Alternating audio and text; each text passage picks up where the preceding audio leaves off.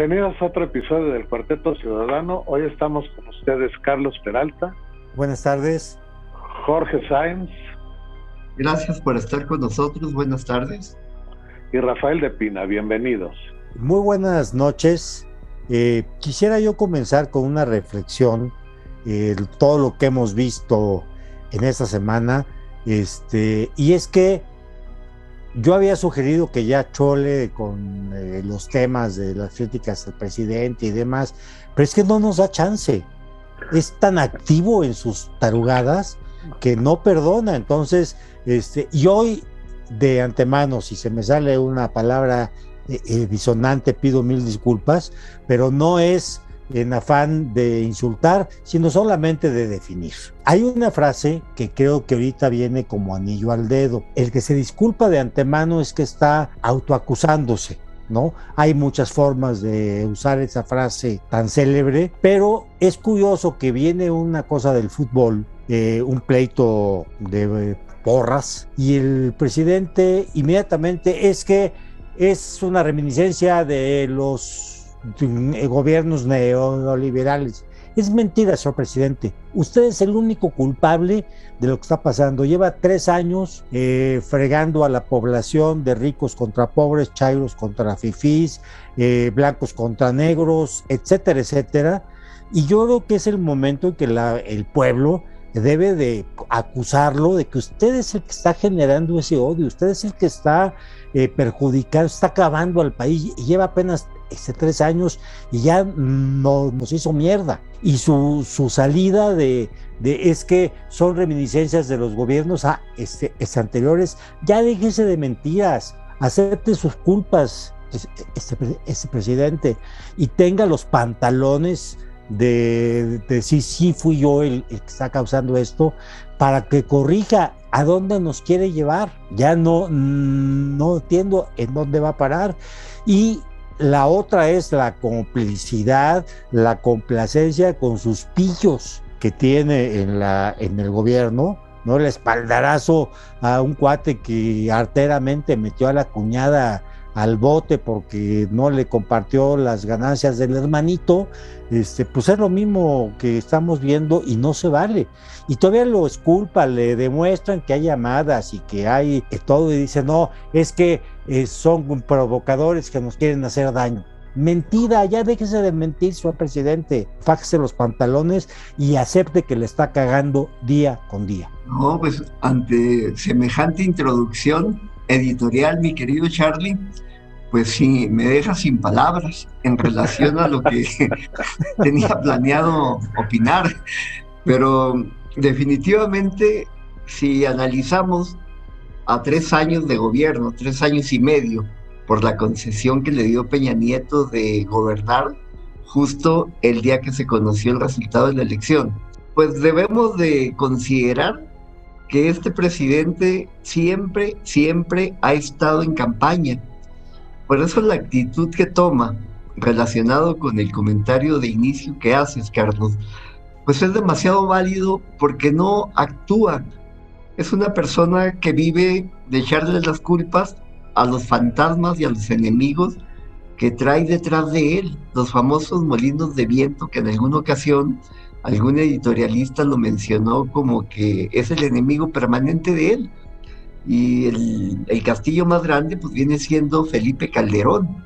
Y por consiguiente, en paquete entran todo lo que él considera que son conservadores, que son neoliberales, o simplemente cualquier persona que tenga una voz crítica hacia lo que él está realizando, en automático lo pone como su enemigo, pero en pausa permanente con un rencor a nivel de que lo puede llevar hasta privarlo de su libertad y quitarle sus pertenencias con el apoyo de las instituciones, como bien ahorita mencionaste al fiscal, ese pleito permanente que mencionas, que tiene contra su cuñada bajo un supuesto pues van a entrar en detalle problemas familiares, ¿no? Van a entrar en, a nivel de lo que dicen los periódicos. Pero pues es definitivamente algo insultante para la sociedad mexicana el saber que de la noche a la mañana este hombre pudo haber sido el dueño de la Universidad de las Américas, cuyo financiamiento procede de una fundación, misma que ya se le acreditó incluso inteligencia financiera. Espero que no sea tan palera como la anterior y tan servil para uso del presidente, que esos 100 millones que manejan de desfalco en la Universidad de las Américas, que obran en el bolsillo del actual fiscal en cuentas diversas en paraísos fiscales, pues ojalá se haga una investigación más estricta, al igual que lo que viene siendo la impartición de justicia y la resolución que van a dar en, fechas próximas con respecto a la hermana que la tiene en la cárcel en un aparente, pues llamémosle, eh, litigio muy sesgado a, atender la voluntad de un fiscal general de la República apoyado por el Poder Judicial, al mismo tiempo, por lo que el propio presidente ha mencionado, que es una persona completamente inocente. No conoce los hechos, pero dice que es inocente. Entonces yo creo que sí, nos estamos enfrentando a, pues a lo que acabas de mencionar, Carlos, algo que uno no quisiera ya ni tocarlo, pero necesariamente llega por tanta arbitrariedad en la que se ve sometido el pueblo de México. Hoy, por ejemplo, que vine a Cuernavaca, me tocó ver eh, por el periférico cerca de 20 espectaculares apoyando abiertamente para que el pueblo vaya a votar.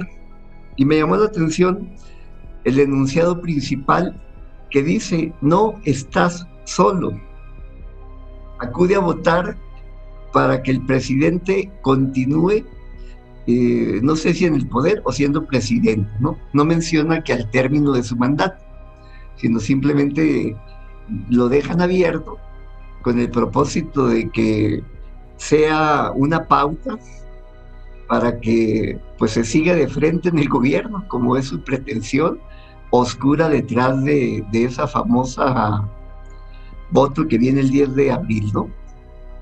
Pero sí comparto mucho todo lo que comentas, Charlie, acerca de la violencia ya que se fue de las manos y que en este momento ya todos estamos sujetos a vivir eh, pues en la zozobra de que algo puede suceder hay una inseguridad total. Ayer en la marcha que se observó de las mujeres eh, por el Día Internacional de la Mujer el 8 de marzo, pues cantan victoria las autoridades como si hubiera sido un éxito de ellos, cuando arteramente fueron atacadas con gases lacrimógenos, eh, poniendo en riesgo pues la integridad física y de alguna manera algo mayor que le pudiera suceder a las que se, a las que se manifestaron. Obviamente cada persona tiene diversa forma de manifestarse. Hay algunas que son radicales, otras iban cantando, otras iban entregando flores. En, concreto, pues fue una marcha que se le puede denominar un éxito porque no hubo saldo rojo. Simplemente las personas que se lesionaron fue motivado porque ellas mismas lo propiciaron, ¿no? al atacar ahí una estructura de cristal y por ahí los cristales las, pues las, hirieron, ¿no? Eh, el asunto pues para, para esta primera intervención, que ya se abordaron varios temas, eh, pues es de que concluyendo la parte de, del Día Internacional de la Mujer, eh, sí yo también considero que es un éxito, porque salieron más de 100.000 mujeres a manifestarse y todas si se hace un común denominador, estuvieron prácticamente exigiéndole al presidente que ya se ponga a trabajar en los temas de seguridad y que le dé garantía a la mujer para que pueda trabajar libremente y pueda salir libremente a, lo que tenga que hacer, a la calle, a donde tenga que ir, a su trabajo, a que se maneje con libertad. Yo es un comentario muy rápido porque al gobierno de la Ciudad de México le salió el chirrión por el palito. Eh, aprovechando los disturbios de, Querétaro, este, Martí Batres salió asustando a la gente, literalmente asustando. No vayan porque tenemos este, información de que va a ser violentísimo y ya confiscamos garrotes y picayelos y bombas molotov. Fue muy largo su discurso y, enumerando una bola de armas que nunca salieron, o sea, sacó el petate del muerto, eh, pensando que con eso iba a asustar a las mujeres para que no le saliera y aprovechando lo que había pasado el sábado y no le salió, simplemente no le funcionó su teatrito, su cuál era el objetivo, no lo alcanzo a comprender, más que disuadir a la, a la gente que no fuera. Pero lo que es un hecho es que no le salió, no le funcionó, lo que haya hecho no le funcionó. Ahora van a decir que él es el, el logro fue haber contenido la violencia. Ni madres, ¿no? El petate del muerto no le funcionó. Son, tienen dos características. Estos eh, jóvenes que nos gobiernan tienen dos características. Son unos mafiosos y el mejor ejemplo de ello es Martí Buitres. Hay que revisar la historia de este tipo para ver de qué eh, cuáles son las tareas que tiene encargadas y por supuesto que se dedicó a tratar de asustar a muchas mujeres para que no fueran a la marca, a la marcha. Si tú ves su feed de Twitter, uno tras otro, todo el día de ayer, mensajes, eh, sembrando miedo, diciendo que habían encontrado armas y explosivos. Claro, acaba la marcha y se pone el, premio ¿no? de que ganó. Es, un tipo despreciable como muchos otros de los que nos gobiernan. Pero otro aspecto muy preocupante ayer es siguen apareciendo las mentiras y las manipulaciones de estos cuates, ¿no? Por ejemplo, nos dijeron que ya no había granaderos, ¿no? Y no, ahora resulta que hay brigadas antimotines de la Secretaría de Marina, que fueron las que desplegaron ayer para amedrentar más a las ciudadanas que se estaban manifestando. Siempre hay eh, grupos de provocadores o grupos violentos que, por cierto, ayer hay evidencia fotográfica que algunos de esos grupos de mujeres encapuchadas llegaron en camionetas de la policía bancaria, ¿no? Por cierto. Ahí se las dejo de tarea para que busquen los videos. Entonces, eh, es pura manipulación, es pura farsa de los mafiosos que tienen ahorita el poder.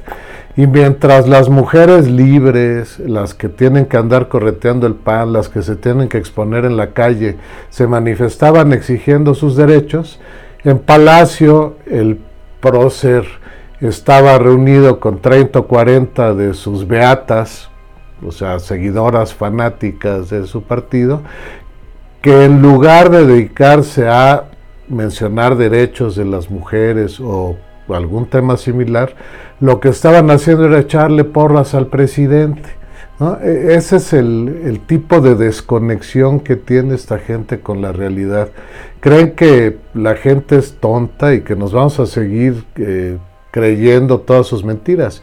Yo tengo la, la creencia de que son tan estúpidos empezando por quien vive en Palacio hacia abajo, son tan burdos que van a perder una cantidad muy grande de votos porque no hacen nada bien. De hecho, yo creo que no se prepararon para gobernar. Francamente son muy buenos grillos, pero no tienen idea de cómo gobernar. Fíjate que sí me tocó ver la fotografía y la cobertura que le dieron a todas las eh, mujeres ejecutivas políticas que trabajan para el presidente que pues prácticamente lo volteaban a ver en su mayoría, pues como si fuera lo que siempre ha manifestado en su atril mañanero, ¿no? Eh, un dios. Y esa mirada, pues prácticamente que le dedicaban todas a ella, a él, pues obedece meramente a que tienen prácticamente poder que él las ha empoderado, válgase la redundancia. Unas son gobernadoras, unas son diputadas, unas son senadoras, unas pues eh, finalmente están dentro de la nómina gubernamental. ¿Y eso qué significa? Me hizo recordar las épocas de cuando me tocó ser burócrata, eh, había un dicho que decía que al jefe no se le rebasa ni en el periférico. Implícitamente se hablaba pues de que quien era tu jefe en ese momento era el hombre más sabio, el más culto, el más galán. Si fuera mujer sería la misma historia. Entonces lo que sucede es de que mientras tenga el poder absoluto, va a ser casi imposible que el voto se le pueda revertir. En el gobierno trabajan por lo menos arriba de 6 millones de personas que si lo multiplican con la dependencia económica que tienen pues los que les lavan la ropa, el bolero, donde van al súper, etcétera, etcétera, es una economía que gira en torno al gobierno. Eso significa pues que va para largo Moreno. Pero tú crees que los empleados públicos están muy contentos con López Obrador? Digo, habrá algunos que sí, especialmente los que agarraron chamba, ¿no? Pero a muchos funcionarios o trabajadores de carrera se han dedicado a pegarles, a bajarles el sueldo, a quitarle prestaciones. Entonces yo no estoy tan seguro que tanto es válido lo que dices. Fíjate, Rafa, eh, al respecto, pues yo me remito únicamente a, lo que vienen siendo los sindicatos, ¿no? Hablando del sindicato petrolero, pues casi dan la instrucción a todo el personal sindicalizado para que apoyen a todo lo que huele a morena. Te vas a Comisión Federal de Electricidad, la misma historia. Te vas al sindicato de LIMS, que es bastante grande, pasa algo muy similar. No se diga el CENTE y la CENTE, o como se le quiera llamar. Y ya con esas cuatro entidades que estoy mencionando, eh, sumadito, ya estás hablando de que constituyen millones de votos o de voluntades que se van a orientar a Moreno. Sí, pero, pero no, mm, no sé, yo, yo también eh, coincido con, con Rafa, yo también trabajé más de 40 años en el gobierno, quítale los dos años que, que estuve en un banco privado, cuando se, cuando lo, cuando recompraron a la banca, este, y quitando eso siempre trabajé eh, en el sector financiero oficial. Y yo creo que de todos eso también hay mucha gente, coincidiendo con lo que dice Rafa, que no creo que estén, les bajaron el sueldo, les quitaron prestaciones. Eh, la gente del, del gobierno este, vivíamos muy bien, sin robar, sin hacer chanchullos. Eh, teníamos buenos sueldos, como decía Benito Juárez, para vivir en la sana mediana, en la sana medianía, que tampoco era tan medianía, era, pero, sí, pero era sana, sin llevarte un peso de, mal habido. Ese, ese mal habido. Este, entonces, este, yo creo que todos esos y sigue habiendo, hay mucho empleado de confianza, mucho, mucho empleado de confianza que les han afectado muy duro, les ha apretado este, este, con la cuestión de que ganábamos este, muchísimo y no es cierto, se robaba mucho, sí, ¿no? Pero, pero tampoco es cierto que todos, ni, ni todo el mundo ganábamos las fortunas que, que decían. Yo tengo la esperanza, Jorge, que algunas gentes como tú que votaron por él, o muchas gentes como tú que votaron por él, se estén dando cuenta de, la realidad con estos cuates. No sé si ya leyeron este libro. Es un libro que se llama Ladrón de Esperanzas de Francisco Martín Moreno, que en algún momento era eh, simpatizante del López Obrador. Y el libro te, te, cuenta unas cosas realmente de dar miedo. Lo que es muy sorprendente, ¿saben cuándo se publicó? Y digo, por el puro título pueden ustedes ver que no es demasiado agradable para el observador, ¿no? Ladrón de esperanzas. ¿Cuándo creen que se publicó este libro? Se recién he tomado posesión o antier, es que puede ser de cualquier fecha. Pero si lo hubiera escrito ayer sería igual de válido. Este libro lo escribió o lo publicaron al menos en febrero de 2019. O sea que fíjate qué rápido la gente que sí tiene interés en ver las cosas y en analizar lo que está sucediendo, se da cuenta pues que habían caído en manos de un estafador eh, y pues cambian su opinión. Va a haber muchos millones, como dijo Jorge la, la, semana anterior, que van a seguir votando por él. Creo que fuiste tú, Carlos, no Jorge. Van a seguir votando por él, pero con que pierda 5 o 10 milloncitos y con que todos los que estamos haciendo labor logremos que de los que se abstienen, voten 3, 4 milloncitos, Morena pierde, a pesar de que no hay nadie enfrente en la oposición, ¿no? Yo sigo teniendo esa esperanza. Y eh, no sé, no sé si nuestro país aguantaría un sexenio con un presidente títere o una presidentítere, porque claramente el observador, si no lo sacamos a madrazo limpio en votos, va a seguir atrás de la silla tratando de ordenar, ¿no? Porque, como ya lo dijo Jorge ahorita, la gente que está alrededor de él, que yo creo que se sacaron la lotería literalmente y se están haciendo millonarios todos ahora, pues lo ven como Dios y te dicen que encarna la patria, al pueblo, a la nación, a la soberanía. E, esos conceptos casi religiosos son extremadamente peligrosos para un país, ¿no? La separación entre iglesia y Estado tiene una razón de ser y existe prácticamente en todos los países. Entonces, eh, hacer una religión para que sustituya eso y tener a un como dijo Jorge, semidios encabezando el poder, pues te hace que los que somos contrarios, pues seamos merecedores de todos los castigos este, que se puedan imaginar, ¿no? Fíjate que el ejercicio que se va a celebrar en el próximo mes, en concreto el 10 de abril, yo creo que va a ser muy relevante por el hecho de que se le promueve mucho al tema de que pueda llegar a más de 30 millones. Ya no llegamos a los 39 para que sea vinculante la respuesta y, pueda ser eh, utilizada para, para fines constitucionales. Sin embargo, yo creo que el gran nerviosismo que tiene el gobierno es de que no lleguen a los 30 millones de votos que fueron los que por lo menos el INE reconoció que llevó al poder a, Morena. Si llegan a menos de 30, ahí sí realmente va a ser la verdadera encuesta, siempre y cuando se haga una buena contabilización de todos los que van a acudir a emitir su opinión. Pero para mí va a ser una prueba de fuego, ¿eh? para ellos. A ver, vamos a hacer una quiniela, Carlitos. Yo creo que no van a juntar ni 5 millones de votos en, la revocación del mandato. ¿Tú cuántos crees que junten, Carlos? Ese yo sí, por, por, por la cantidad. Le, le, van a meter la lana que no le metieron a las urnas, se la van a meter al acarreo. ¿Cuántos millones? Posiblemente es una quiniela, ya veremos. Posiblemente lleguen a 10.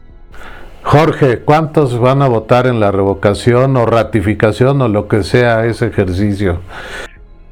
Eh, pues ahora sí que quedaría en medio entre 5 y 10, no más. Primero porque las personas que son afines a este personaje, pues va a costar demasiado que ese día 10 de abril puedan acudir, levantarse temprano o utilizar el horario que les marcan para acudir a votar. Normalmente quienes votamos somos la clase media. Y si esta discusión se, se analiza o se llega a, discutir bien, pues mucha gente no va a votar, aunque el día de hoy, en este momento, hay, una, hay un Zoom que está organizando Frena con otros personajes afines a, a su pensamiento para hablar de la revocación, donde ellos exponen que el, punto número uno es quitarlo. Pero ah. pues... Yo insisto que Frena está financiado por López Obrador, hombre. Eh, eh, no hay nada mejor cuando tú tienes el poder que tú solito inventarte tus opositores. E, es una jugada obvia, maestra, para decir, miren qué democrático es el país y qué democrático soy yo que permito que haya esto, ¿no? La verdad es que la revocación, ya lo hemos dicho muchas veces, es una trampa que la hemos visto aplicada en otros países latinoamericanos y no debemos caer en esa trampa. Este señor tiene que cumplir el mandato para, que los, el, para el que los ciudadanos lo elegimos y el día que deje de tener el poder se debe ir y no debe intervenir más en política, punto. Ahora, con lo, con lo que mencionan ustedes, es sorprendente la y, y más sorprendente porque gente que uno cataloga como pensante, culta, leída y entendida, este, están compartiendo videos, obviamente este, bien hechos y obviamente este, patrocinados por Chairos, como dice Jorge, eh, como dice Rafa, eh, seguramente son de frena, este, y donde te dan toda la estadística de por qué sí debemos ir a votar, ¿no? No sé si les ha llegado una cantidad de muy actuales donde espero que la gente no, no se vaya con la, con la finta, ¿no? Este, este, sí me ha sorprendido que cuates míos que yo tenía como en el, en el ámbito de, de gente educada y pensante, que lo están este, reenviando. Hay un senador que a mí, en lo personal, tiene una manera muy clara de, de hablar, de expresarse y mucha facilidad para poner en orden sus ideas, que es el senador Damián Cepeda. Y ya chaqueteó. Y, hoy está participando activamente en ese para que la gente vaya, sí. Junto con Ferriz de Con, eh, gran admirador tuyo, este, para, que la gente vaya a votar. Yo, yo sí, y, y, en alguna vez lo comenté en estos, en estas pláticas, que que Cepeda podría eh, ser un caballo negro, ¿no? No, pues ya se me despintó el, como, como decían, se me desdoró el anillo, ¿no? Este, este, o se me despintó el caballo. Este, no, no, desde que empezó con eso dije, ¿qué le pasa a este güey? O sea, ¿en qué estará? ¿Quién lo convenció de lo contrario? Cuando había sido, además, sí tenía videos donde decían, no hay que ir a votar, no nos vayamos con la finta, este, ¿Cómo lo, lo chayotearon? ¿Quién sabe? No, pues con mucha lana y con promesas de puestos o embajadas en el futuro, pues cómo. El gran problema, el gran problema de tener personajes como la mafia que nos gobierna actualmente es que sin el menor rubor son capaces de usar todos los recursos del Estado para lograr sus objetivos personales o partidarios. El presupuesto lo enfocan a lo que les conviene, no al beneficio de la sociedad. Eh, las acciones, las presiones, todo es para beneficio de ellos. Entonces a mí no me extraña que estén dando cañonazos, no sé, en la época de Álvaro Obregón eran de 50 mil pesos, ¿no? Mi cara al país ahora han de ser bastante más de 50 mil pesos, pero seguro están haciendo lo mismo, eso a mí no me extraña en absoluto. Ahora, por otro lado, yo creo que también tanta estupidez que están haciendo, y todo lo que día con día te que, que ya, ya es este, rebasa la capacidad de entendimiento, porque di, es que nunca vamos a parar de criticar estos, porque no paran de hacer estupideces. Este, yo creo que también están generando buenas oportunidades para que este, gente que quiera hacer las cosas bien, este, las pueda hacer, por ejemplo, y sin este, Querétaro está gobernado por el PAN y Jalisco por un este eh, por un movimiento ciudadano. ¿no?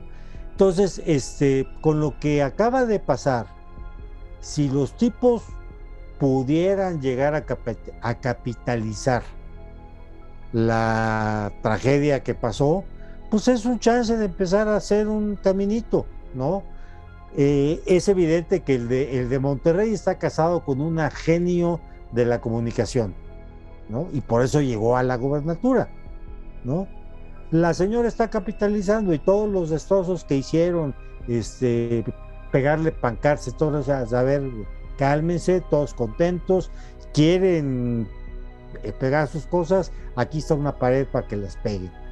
Contrario totalmente con una pared donde pintores este, hicieron un eh, mural en la Ciudad de México y al día siguiente se los pintaron de color, este, digo, no, no color sodrón porque ya había sido mucho descaro, pero sí los pintaron de blanco, ¿no?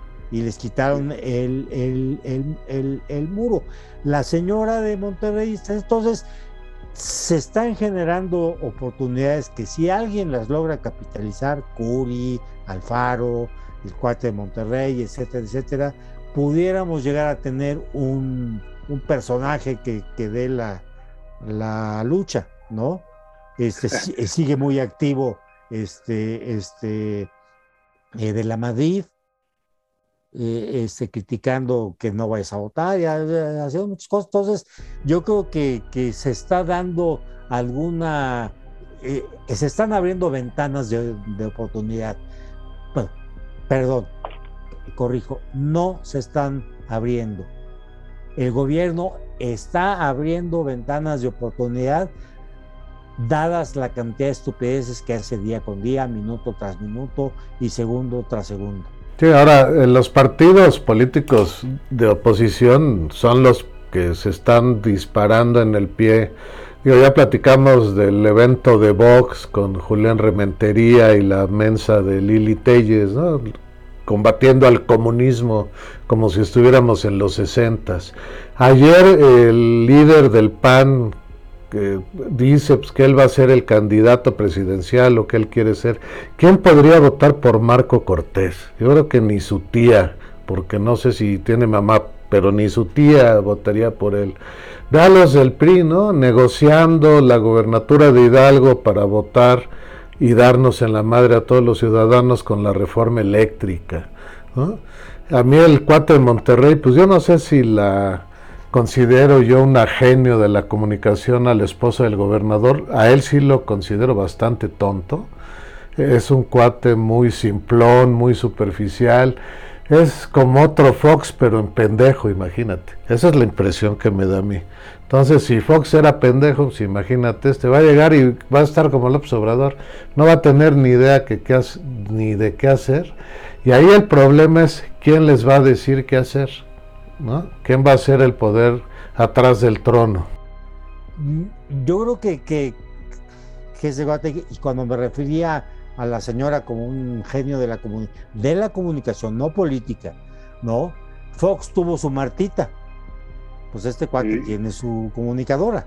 Y así nos fue, ¿no? O sea, Fox, hay que acordarnos que tuvo en sus manos la oportunidad histórica de ser uno de los presidentes más trascendentes en la historia de este país. Porque fue quien logró derrotar al PRI después de no sé cuántos años del PRI en el gobierno. ¿Y qué hizo? Hacerse pendejo seis años, seguir con lo mismo del PRI, enriquecer a los hijitos de la esposa, lo sepa o no lo sepa, porque también hay dudas de si tuvo inteligencia suficiente para saber lo que hacía su esposa y los hijitos Briviesca. Entonces, ese tipo de personajes, pues la verdad es que no nos van a resolver ningún tema. ¿no? López Obrador es un ignorante, pero es un ignorante muy mal intencionado. Un ignorante por más bien intencionado que sea, pues nos va a seguir llevando al desastre. Esa gente yo creo que no nos va a resolver el tema y no hay partidos de oposición por los que podamos motivar a quienes se abstienen de ir a votar. Ese es el gran problema que tenemos. O sea, vamos a votar que por el hijo de un expresidente que fue también un desmadre su presidencia, aunque hizo algunas cosas buenas, no dejó de ser un presidente priista de la presidencia imperial, ¿no? Vamos a votar por el hijo, vamos a votar por el hijo del que asesinaron en Tijuana, que no sabemos ni qué iba a ser el padre en realidad, ni qué es el chamaco. Hoy estaba viendo hace rato en Twitter una encuesta que dice que Colosio, si hoy fueran las votaciones, le ganaría a Marcelo por dos o tres puntos y a Claudia Sheinbaum como por siete. No manchen, o sea ¿Qué se sabe de ese cuate? Vamos a poner un cuate que no tiene ninguna experiencia en la presidencia del país. ¿Qué va a hacer? O sea, ¿cómo va a arreglar el desmadre que le va a dejar López Obrador a quien siga? A mí esas cosas de Riveras me preocupan mucho, ¿no? ¿No te preocuparía más que llegara a Sheinbaum a seguir, porque quién sabe, o sea, este, este, va a seguir la misma línea, pero con otras intenciones, a lo mejor peores que las de, las de López Obrador. Pero, sí, pero vamos a poner a la gente a motivarlos a votar para que voten por el menos malo de los dos. Eh, eso yo creo que es una receta muy perdedora por la sencilla razón de que Morena tiene atrás todos los recursos del gobierno, económicos, militares, de inteligencia, de presión con impuestos, de la justicia, y ya vimos que son capaces de usarlo a su conveniencia. Entonces, eh, si no hay una opción fuerte que atraiga un apoyo ciudadano fuerte, no va a haber forma de parar a Morena. No porque Morena sea mejor, pues Morena ya, ya estamos viviendo lo que es. Ustedes imagínense tres sexenios de Morena. ¿Dónde vamos a estar? ¿Cómo va a estar este país que ahora es una de las 15 economías más grandes del mundo? Si tuviéramos tres sexenios de Morena, te garantizo que no estaría en esas 15 eh, eh, economías, no sé si peor que Venezuela, pero desde luego mucho peor que como estamos actualmente en México. La, gente se le olvida, Venezuela era el país más rico de América, fuera de Estados Unidos, durante mucho tiempo, por ahí de los años 70. ¿Y sabes por qué? Tenían petróleo, pero no lo tiraban a la basura. La verdad es que lo comercializaron muy bien. Carlos Andrés Pérez, que era el presidente en esas épocas, hizo muy buena eh, labor administrando el petróleo, cosa que en nuestro caso otro señor López, López Portillo, pues armó un batidero con la bonanza del petróleo. Ahora, el gran problema de este López es que quiere hacer lo que hizo López Portillo, administrar la abundancia del petróleo que en su cabeza existe, cuando la verdad es que Pemex es una empresa que nunca va a volver a producir nada, nada significativo, nada que le dé ingresos suficientes al país. Pemex y CFE van a seguir tarde o temprano el mismo camino que Luz y Fuerza del Centro. No le gusta que se lo diga uno a las gentes, pero las dos empresas pierden dinero por miles de millones de pesos. ¿Tú mantendrías una empresa perdiendo dinero, Carlos? Ya no digas miles de millones de pesos. Perdiendo, pues por favor y, la mantenemos todos, la mantenemos todos los ciudadanos, la mantenemos todos los ciudadanos para mantener a los jubilados y los este, privilegios que tienen los trabajadores. No creo, a mí me da igual cómo se jubilen los de Luz y Fuerza o los de CFE o los de Pemex, siempre y cuando generen el dinero para hacerlo, ¿no? Pero si los tenemos que mantener de nuestros impuestos y de sacrificar desarrollo de infraestructura o repartición de riqueza de forma razonable, pues creo que no debería permitirse. Mira, eh, la gran eh, discusión entre los economistas es justamente la, los beneficios de las economías centralmente planificadas contra los beneficios de la economía de mercado. Yo creo que ya la historia demostró que las economías centralmente planificadas son un fracaso. No hay ni una que haya salido realmente adelante con esos esquemas de gobierno empresario. Sin embargo, las economías de mercado sí han sido este, pues exitosas. Y lo que es curioso es que en el siglo, ya, ya estamos en la, eh, ya pasamos el primer 20% del siglo XXI y la gente sigue pensando que, que la solución pudiera ser las economías centralmente planificadas, o sea, los socialistas, comunistas, llámale como quieras, cuando ya se vio que no funciona, ¿no? Todos, todos, absolutamente todos son fracasos. Venezuela tenía que comer, ya no tiene. Este, Cuba pues fue el paraíso del Caribe y este, actualmente están muertos de hambre, etcétera, etcétera. Por, no hablar de, de Rusia este, y de todos los países que se anexaron a la Unión este, de repúblicas soviéticas socialistas. Todo fracasó, ¿no? Bueno, pues ahí está la, la, la, respuesta histórica. Así es. Pero eh, tristemente hay grupos muy grandes de pseudointelectuales o intelectuales que por cuestión dogmática o ideológica eh, sostienen que el socialismo es viable y que es lo que hay que hacer. ¿no? No importa cuáles sean las evidencias. Y mira, son tan ridículos y absurdos que muchos de estos grupos que se autodenominan progresistas hoy apoyan la invasión de Rusia en Ucrania simplemente porque en su cabeza Rusia son los buenos y los gringos son los malos. Ese concepto lo siguen teniendo metido en la cabezota. Y no importa que Rusia eh, tenga un zar, porque eso es lo que es Putin, así se comporta y así vive, y que es un autócrata corrupto, rodeado de corruptos, eso no le importa a los ideólogos estos que nos dicen que el socialismo, el comunismo es la solución. Ahora, por otra parte, sí hay que aceptar que la, la economía de mercado no ha logrado eliminar la diferencia brutal entre un muy pequeño porcentaje de la población que gana un porcentaje enorme de los ingresos y la mayor parte de la población que vive en, el, la pobreza o en la pobreza extrema o en el horizonte de, de pobreza, ¿no? Y eso, en eso es en lo que tenemos que trabajar. En Davos hablaron hace un par de años, de hecho en la reunión del año pasado que fue virtual, de la necesidad de crear un cuarto sector de la economía que, tenga como vocación que eh, esa repartición de, la riqueza sea una de las prioridades en lugar de generarle ingresos a los socios o a los inversionistas.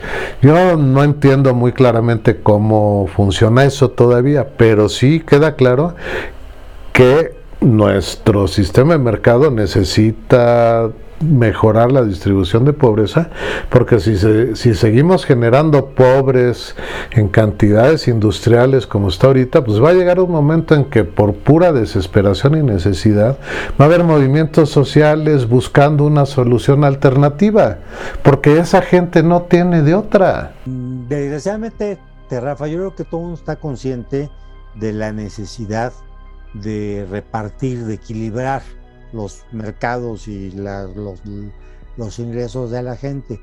Hay, una, hay un factor inherente al ser humano que es lo que ha impedido todo esto. El ser humano, por convicción, por principio, por definición, es corrupto.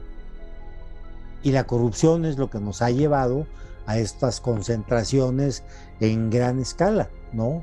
O sea, este, este, no hay ningún empresario que esté dispuesto este, a quitarse un peso de la bolsa para aumentar los ingresos de sus trabajadores. No existe, ¿no? Coincido contigo, mi estimado Charlie. Em, mi padre siempre afirmó que el mexicano tiene instinto ratonil, retomando el asunto de que no somos honestos al 100%, químicamente puro, hablar de la honestidad es una situación bastante complicada, em, digna de análisis eh, posteriores. Pero yo quiero rebobinar un poquito los últimos 15 minutos de esta charla, donde mencionaban acerca de que no tenemos a las personas adecuadas para que se genere un cambio. Efectivamente, me tocó ver la entrevista esa que, o la encuesta que te tocó narrar, este Rafa, donde ponen a, los 10 candidatos más factibles de poder suceder al actual, y en el cual, en esa lista, aparecen Colosio, que me llamó la atención, que no tiene ningún mérito más que el nombre, el apellido, la marca, y hay otro personaje que entró al tablero, que no, no estaba en mi radar, que se llama Beatriz Gutiérrez Müller. Y si tomamos en cuenta que el presidente, así como le hizo el efecto Juanito en Iztapalapa, puede hacer lo mismo con quien él desee a nivel país. de continuar la tendencia que se tiene al día de hoy. Ah. Me da pánico, me da angustia difusa lo que acabas de, decir, ¿no? Pensar que, la, señora esta pudiera llegar a gobernarnos. Es un absurdo, pero además yo creo que está impedida legalmente de ser, porque ella nació en el extranjero, ella es chilena de nacimiento en Chile. Entonces yo creo que no tiene forma, claro, me vas ya sé que me vas a decir, Jorge, pueden modificar la constitución, pero no, no, eso no va a suceder. Eh, es una pregunta, Tarrafa. Si llegaran a modificar la constitución, este, no le tocaría. No pueden hacerlo en forma retroactiva. Que sería, que es una pregunta que la gente también se está haciendo con la revocación del mandato, que es una ley que salió ya en, el gobierno de, Lopitos y este pues la, la gran pregunta es que si le si le aplica a Lopitos o no le aplica. ¿No? No le aplica. Hay una máxima en el derecho mexicano que es las leyes no pueden ser retroactivas. Sí, sí, claro. No, y, pero eh, justamente por eso lo, lo estudió, pero lo que te están vendiendo es que le va a aplicar. O sea, es lo que corruptamente le están, le están vendiendo al pueblo sabio. Y el problema es que sí tenemos un pueblo sabio. No, no, tenemos un pueblo sabio, Jorge. Mira, e-, este tema, es sarcasmo, es sarcasmo, perdón, es sarcasmo. A mí me genera bastante, bastante, pues duda sobre todo, yo a lo mejor le llamaría miedo, pero lo, quiero dejar en duda. Eh, si ustedes recordarán, recientemente en Chetumal iba a ser eh, candidato a gobernador de Quintana Roo, eh, un personaje siniestro, este, comediante, actor, etcétera, anunciante. no recuerdo ahorita su apellido ni su nombre, ¿no? Pero iba a ser un artista ¿A qué quiero llegar con mi comentario? Países del primer mundo, tal vez me van a decir, no tiene nada que ver lo que vas a comentar. Por ejemplo, el actual presidente de Ucrania era comediante, pero comediante, haz de cuenta que, pues llamémosle que rayaba en lo ridículo, si analizan o ven alguno de las comedias que por lo menos son a, a las que tenemos acceso. ¿Qué quiero, ¿A qué quiero llegar? que en México cualquier personaje puede llegar a ser presidente si le dan el punch y de alguna manera lo ungen o le dan la varita mágica o la espada de Arturo para que pueda eh, lanzarse como tal. Creo yo que los mexicanos no tenemos esa cultura cívica ni mucho menos política como para poder evaluar y analizar quién es el bueno nos vamos a ir sobre la persona que mayoritariamente cumpla la expectativa que queremos nosotros que se dé. Aunque después tengamos el resultado como lo hemos vivido con Peña Nieto, como lo estamos viviendo con López Obrador, como en los mejores tiempos del PRI se vivieron con algunos otros personajes. Y lamentablemente yo creo que el próximo que va a tener la rienda de este país va a llegar a lo mismo, tal vez no una polarización tan marcada como la que tenemos eh, en este momento, pero sí con un disgusto muy generalizado, por lo menos de más del 40% de los mexicanos. Yo no creo que el próximo presidente de México apabulle como lo hizo el actual gobierno. Van a ser eh, votaciones demasiado cerradas en cantidad de votos. Eh, anteriormente un presidente ganaba con 18 millones de votos 20 a lo más. Entonces, este, eso es lo que yo le, le tengo miedo o temor. Pues sí, el futuro no, no se ve muy halagüeño, creo yo. Lo cual, lo cual no quiere decir que debemos dejar de hacer el intento de que nos pueda gobernar alguien que si bien, como bien ya lo dijo Carlos, va a ser corrupto en algún grado porque es parte de la naturaleza humana, pues por lo menos tenga la intención de hacer en el proceso de sacar dinero, llevarse ahí algunos milloncitos, pues haga obra, haga infraestructura, haga programas sociales, pues que sean realmente útiles, ¿no? Mira, en el sentido de lo que dice Rafa, uno de los presidentes más corruptos que se dice fue Miguel, Alemán. Sin embargo, ve todo lo que hizo. Eh, Porfirio Díaz nos dejó la infraestructura de ferrocarriles y de muchos caminos, ¿no? Con todo lo que se le diga eh, lo que hizo ese señor. Y toda la infraestructura carretera, este, fue el, que, el que abrió el camino del milagro, del milagro mexicano. ¿sí? Se llevó muchísimo, pero hizo mucho. Yo creo que hay una cosa que es muy criticable de López Obrador, que, es ese afán de eh, volvernos una sociedad conformista de borregos que no eh, que no pretendan progresar, perdón, pero el, ser humano ha progresado en la historia por su afán de mejorar y de inventar cosas y de hacer más dinero y de hacer inventos y de conquistar territorios si quieres. E, esta noticia que nos dieron hace algunas semanas de que iban a quitar de los libros de texto cualquier referencia a la superación personal o aspirar a cosas mejores, e, eso mata a una sociedad. Lo que necesitamos es al revés. ¿Sabes qué necesita este país?